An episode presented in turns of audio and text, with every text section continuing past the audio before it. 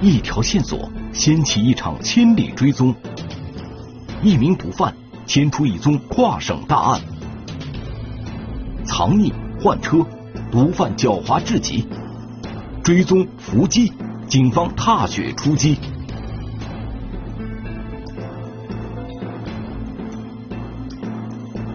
踏雪寻踪，天网栏目即将播出。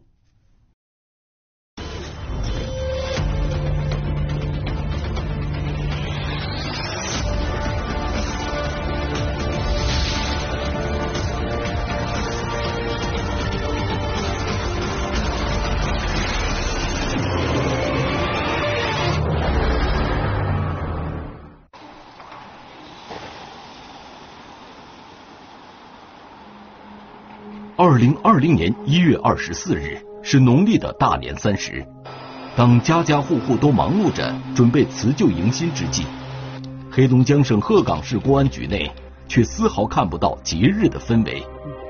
来自不同警种的多组侦查员正紧张注视着眼前的各项数据，似乎都在等待着什么。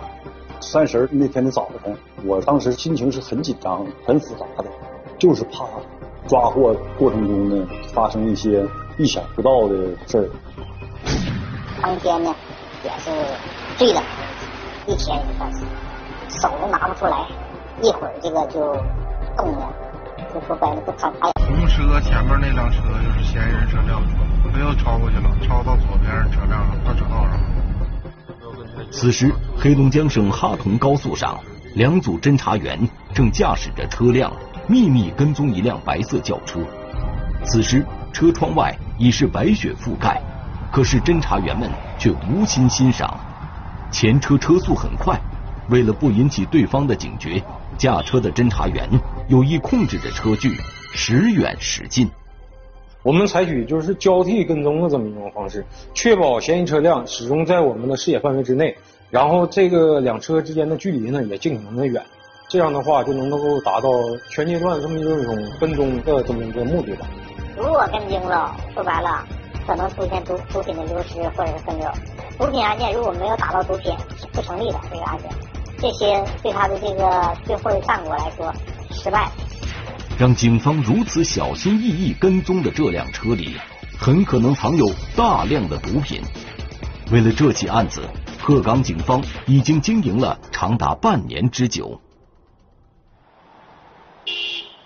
二零一九年十月中旬，鹤岗市公安局鹤东分局刑侦大队侦查员收到一条线索：鹤岗市内一些吸毒人员似乎有些反常的动向。警方怀疑，他们可能正准备到外地购买毒品，运回鹤岗市贩卖。在排查摸排特务线索过程中啊，就发现这个张某在鹤岗这块属于一个比较活跃的一个贩毒分子。在得到这一线索后，鹤岗警方立即警觉起来。是一名六五年的男子，他有吸毒贩毒前科，没有正当职业，也就说白了，靠以贩养吸获取利润的形式生活。根据这个线索来源呢，我们觉觉得这个案件呢，不是表面的这么简单。从一些蛛丝马迹中，警方觉察到，以张某为首的这几名吸毒人员之间联系比较紧密。也有一定的分工协作，这就意味着，在张某等人背后极有可能隐藏着一个贩毒团伙。张某啊，在这鹤岗的政府，他属于一个老神了，就是也是受过这公安机关多次打击处理这种人，嗯，平时行事非常谨慎。我们经过了也是近三个月的这个工作才收的吧。他的毒品来源不是自己制造，也不是说凭空推荐的，是通过到外地购买。但是呢，黑龙江不是毒品的制造发源地，张某有他的上线，但是他的上线又有他的上线，毒品来源肯定是从贩毒的重灾区不是窜到黑龙江境内。鹤岗警方立即对张某的行踪进行严密布控，注视着他的一举一动。二零一九年十月十八日，张某乘出租车到双鸭山购买毒品，在返回至鹤岗城区后，被鹤岗警方秘密抓捕归案。张某到案后，在对其进行尿液检测时，甲基苯丙胺检测结果呈阳性，并从其随身携带的物品中缴获冰毒三十克。这都有，全屋都有。这起案件啊非常重视，这个量相对来说也比较大。这三十克，它可能就能分出五十包来，五十包，而且这个价格在鹤岗来讲，当时非常高了。面对尿检结果和被查获的毒品，张某如实供述了自己以两万四千元钱从双鸭山一名姓于的女子手中购买了三十克冰毒的犯罪事实。当警方问及于姓女子的具体身份背景时，张某称于某平日做事非常谨慎。除了知道其手中经常持有大量货源外，其余一无所知。张某啊，他每当这个毒品没有了，他就第一时间跟于某联系。于某呢，也很快的就能把毒品给他买到卖给他，所以说接触非常频繁。我们当时呢，根据张某的供述，感觉这条线索就贩毒的一条上线的一个非常重要的一个线索。毒品案件呢，它有它它讲究一个经营，长线经营啊。得发现它的上线和毒品的来源，这样是呢，嗯，能从根儿上来治理。随即，鹤岗警方再次前往双鸭山，对张某口中的余姓女子展开调查。通过对于某的侦查呢，发现于某呢，呃，有贩毒前科，他的毒品来源也不是说是他自己到外地购买，就从这种情况下就研判，于某的这个毒品来源一定会有一个更大的上限。为了尽快掌握于某的上限，警方对于某展开更为严密的布控。很快，一个神秘的男子终于出现在警方视线内。这个徐某主要来源于徐某，徐某的货就相对相对于某来说要大得多了，而且于某的这个下线和上线主要是直接从外地市购买，也有贩毒前科，并且有抢劫、组织妇女卖淫。等等吧，这种那个犯罪前科，可以说他这一辈子有半辈子都是在公安机关打击下生活的。侦查员通过进一步调查发现，徐某在黑龙江省的多个地市都分布有自己的下线人员，并逐渐构筑了一个庞大的毒品贩卖网络。这个结果让专案组非常意外。这个毒品案件吧，那个搞起来，它跟这个其他的刑事案件不一样，我的那个主观感觉是啥呢？毒品案件它的变化变数会很大。就这么个比方吧，就是其他的刑事案件呢，可能是就是当时就能立竿见影；毒品案件呢，呃，可能是你要伴随着这个这个案件，呃，或者是你要融入到这个案件的这个当事人心理活动这方面啊，来跟着他走。鹤岗市原本就不是毒品犯罪的重点地区，当地警方对辖区内涉及毒品的犯罪活动也一直采取高压管控的措施。而此次张某、于某及其上线徐某的出现，让警方不禁捏了一把汗。在我的办公室，我们探讨的这个案情，就成立了这个案件的专案组，对这个案件呢进行具体的一个经营。然而，就在随后的两个月时间里，徐某、于某等人再也没有任何反常行为，一切都归于正常。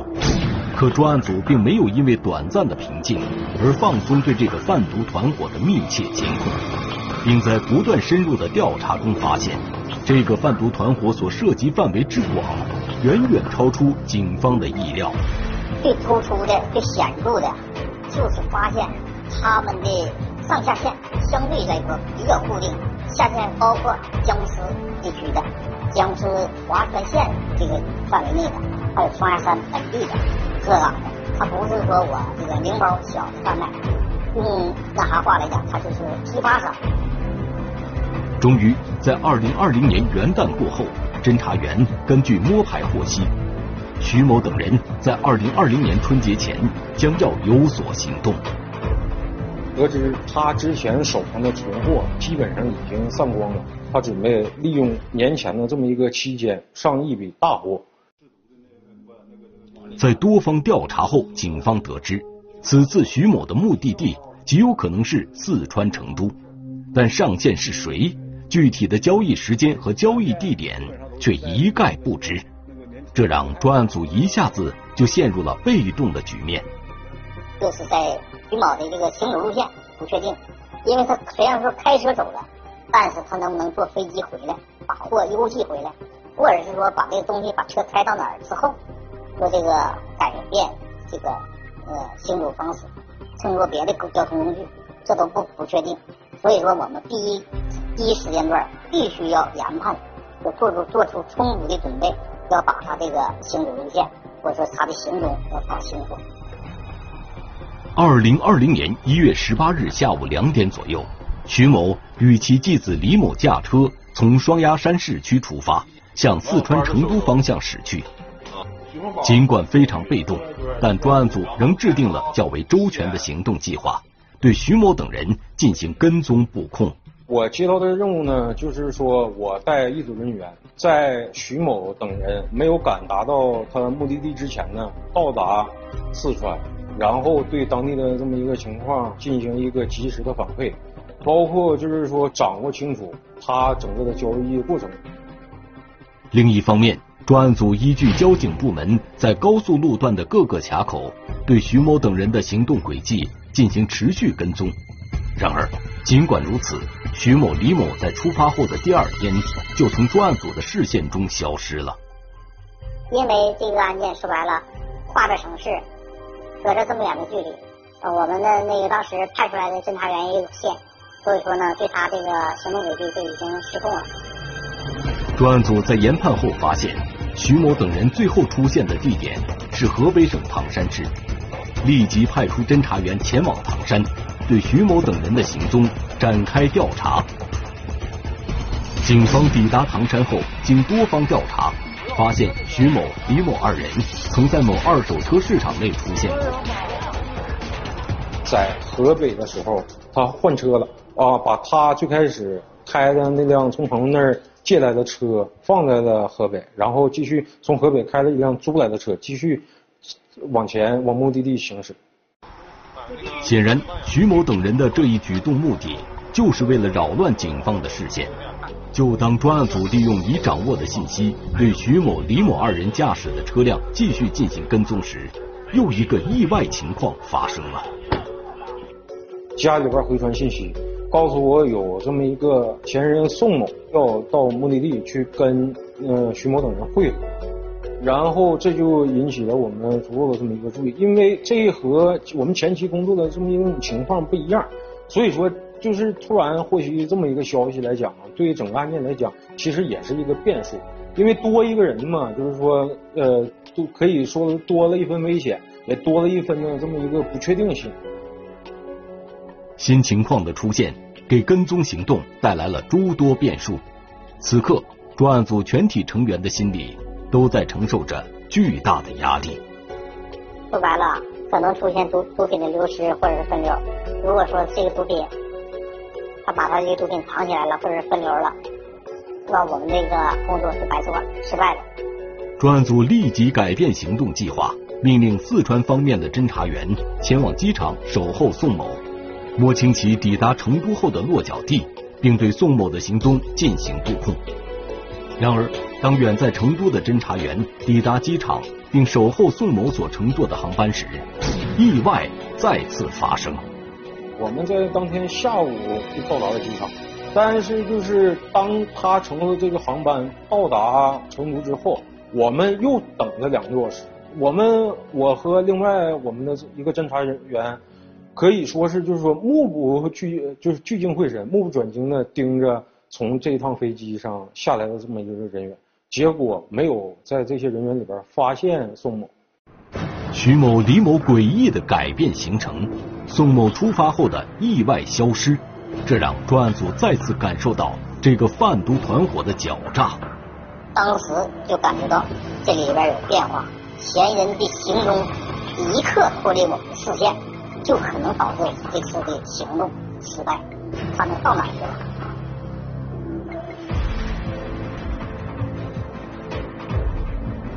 侦办毒品案件就是这样，就是嫌疑人他为了他自己的这么一种安全嘛，他会频繁的更换他自己的这么一个交通工具，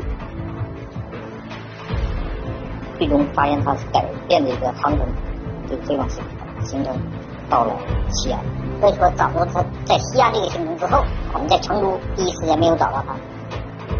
一路尾随在徐某车辆后的侦查员，马不停蹄地赶到西安，并第一时间确定了宋某与先期驾车抵达西安的徐某、李某二人会合后，再次启程前往成都。此时，专案组才放下心来，继续对三人的行踪进行监控。当时呢，研判说是他在春熙路附近的一个宾馆，当时跟上线约在那附近见面。我们呢就在春熙路附近约一个花园宾馆，呃，开了房间。春熙路是成都市著名的中心商业街，这里车水马龙，游人如织。想在这样热闹繁华的商业街区对几名嫌疑人进行跟踪，难度可想而知。人头密密麻麻的，根本想跟踪一个人太难了。面对熙熙攘攘的春熙路，专案组再次调整既定方案，从毒品交易的特点入手，查找嫌疑人可能出现的场所。按照以往的工作经验，毒品类交易一般会采取一种特定的交易方式。人会分离，以嫌疑人的角度来讲，能够最大程度保护嫌疑人他的人身安全。因为咱们老话有句叫“抓贼抓赃”，他们会始终抱有这么一种侥幸的心理，就是说那个我足够小心，在我把货放到一个地方之后，就即便你关机关之后再抓到我的话，在我身上也没有赃物，你拿我也没有办法。随即，专案组命令远在成都的侦查员对春熙路附近有可能人货分离的各个场所进行摸排，寻找可能采取此类交易方式的地点。这也极大的缩小了侦查员的排查范围。同时，他们也取得了成都当地警方的大力配合与支持。很快，在侦查员对某小区的监控视频进行调取时，终于发现了徐某等人的身影。视频中可以清晰的看到，二零二零年一月二十一日二十时左右，徐某、李某二人来到该储物柜前，从九十号储物柜内取走一个白色纸袋。半小时后，徐某、李某、宋某三人一起返回该储物柜，向八十二号储物箱内放置了一个纸袋，随即离开。他们使用这种人不见面，然后通过寄存在这个快递柜里。毒品和购买毒品这个毒资这个方式进行毒品交易。侦查员立即将视频向前推移，发现二零二零年一月二十一日十八时四十六分左右，一名男子将一个白色袋子放置在九十号储物柜内，并在当晚二十二时二十七分左右将八十二号储物柜内徐某等人遗留的物品拿走，随即离开。因为咱们那个快递柜是需要设定这么一个密码的，这个密码只有放进去的人才知道。啊，他的上线把这个货放进去之后，然后他通过信息或者就是微信的这么一个方式，把这个密码，包括这个快递具体的柜号，来告诉徐某等人。然后呢，徐某等人再把他带来的这么一个钱，包括就是说他需要进行毒品交易的这么一个资金呢，放在另外一个快递货柜当中。然后也是以同样的方式，他们进行这么一个信息的这么一个交换，然后达成完成交易的这么一个目的。对，显然犯罪团伙使用这种交易方式，就是为了避免人赃俱获。犯罪嫌疑人具备一定的反侦查意识。鹤岗警方又是异地办案，专案组认为在成都进行收网的时机并不成熟。人赃并获，这种情况抓捕是最理想的。但是呢，这个案件。跨省市，呃，从黑龙江到成都，将近三千公里的这个距离，不成熟，非常不成熟。专案组对现场视频进行分析后推断，徐某等人既然已经完成了毒品交易，又赶上春节将至，他们一定急切的想要回家过年。随即命令蹲守在成都的侦查员放弃抓捕，等他们回到黑龙江省境内时，再实施收网。他们的交易已经完成了，他们会快马加鞭，在最快的时间之内，把他们所随身携带这么一个毒品安全的运回到他的目目的地。随后，侦查员一方面继续密切关注着徐某等人的行踪，另一方面在四川当地警方的配合下，查明视频画面中出现的陌生男子身份。经查，该男子为四川籍刘某，曾有吸贩毒前科。在随后的两天里，徐某等人与刘某如法炮制，利用储物柜完成了三笔交易，并如警方预期的一样，于二零二零年一月二十二日，徐某、李某、宋某三人驾车离开成都，驶向黑龙江。我接到家里边的，就是说这么一个任务，就是说带领我，就是说之前带的这个侦查员，然后回首先回到哈尔滨。在哈尔滨与在哈尔滨的这么一个抓捕小组会合，在路上我们设了三种人数，其中哈尔滨飞回来一组，从家里又派出去两组，在这个路上不停的在这个设设场设这个守守候吧，就不停的观察他，到他每到一点，我们随时的都都能掌握。二零二零年一月二十四日凌晨三点，按照抓捕计划。一组侦查员已经在哈尔滨附近的某收费站开始蹲守，等待徐某等人的出现。哈尔滨刚刚下过一场大雪，警方踏雪出发，收网行动全面展开。大年三十早上凌晨三点，我们在那个瓦寨要等，但车不敢开火，哈尔滨还没亮天呢。房间零下十几度。明明知道他可能说刚进黑龙江。可能还没到哈尔滨呢，但是也是一直在问，怕他这个人说是不不来了，呃，或者是分叉了、拐道了。终于在二零二零年一月二十四日七点左右，徐某、宋某和李某驾驶的一黑一白两辆轿车，分别通过专案组蹲守的收费站，向鹤岗方向驶去。大年三十，高速呢不收费，而且呢收费站不设卡口，来车来车往直接过。车都是返乡回家过年，高速上的车流量非常大。我们那两台车对他进行跟踪，怕对他跟惊了，不敢离他靠得太近。慢点，慢点。咱对，咱咱别直直接咱咱对，慢点。就这个吗？对对对对。对，现在他这个就是车咱已经抓住。采取就是交替跟踪的这么一种方式，确保嫌疑车辆始终在我们的视野范围之内，然后这个两车之间的距离呢也尽可能的远。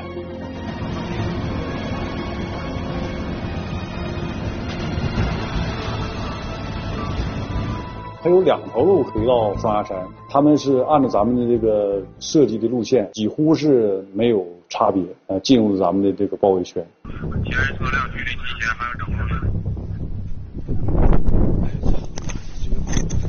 别动！有车！下车！下来！跑开！还有一个呢？呃，只有一个人，没有徐某，我就直接就翻他车的后备箱，一翻没有，当时我的脑袋就一片空白，缺了个人，还没有毒品。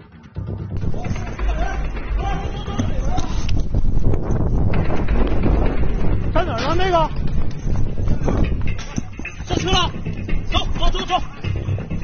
就在此时，鹤岗市公安局禁毒支队支队长张涛的电话响起，后方抓捕人员传来消息，提前下车准备步行通过收费站的徐某，在高速路边的雪地里被紧随其后的侦查员成功抓捕。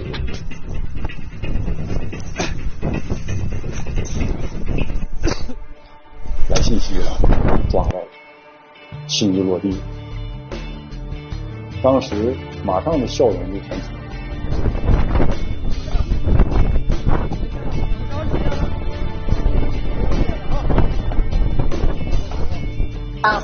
个双肩包内啊，收缴出毒品、皮带、五大袋、两个小袋。二零二零年一月二十四日下午两点左右。鹤岗警方在黑龙江省某收费站成功将徐某、宋某、李某三人抓获，当场缴获冰毒五千五百五十九点七三克，麻古九十七点零七克。在徐某、李某、宋某成功到案后，专案组立即前往双鸭山多地，将其贩毒下线于某、王某等人悉数抓捕归案。至此，一个盘踞在黑龙江省内的吸贩毒链条。被鹤岗警方彻底打掉。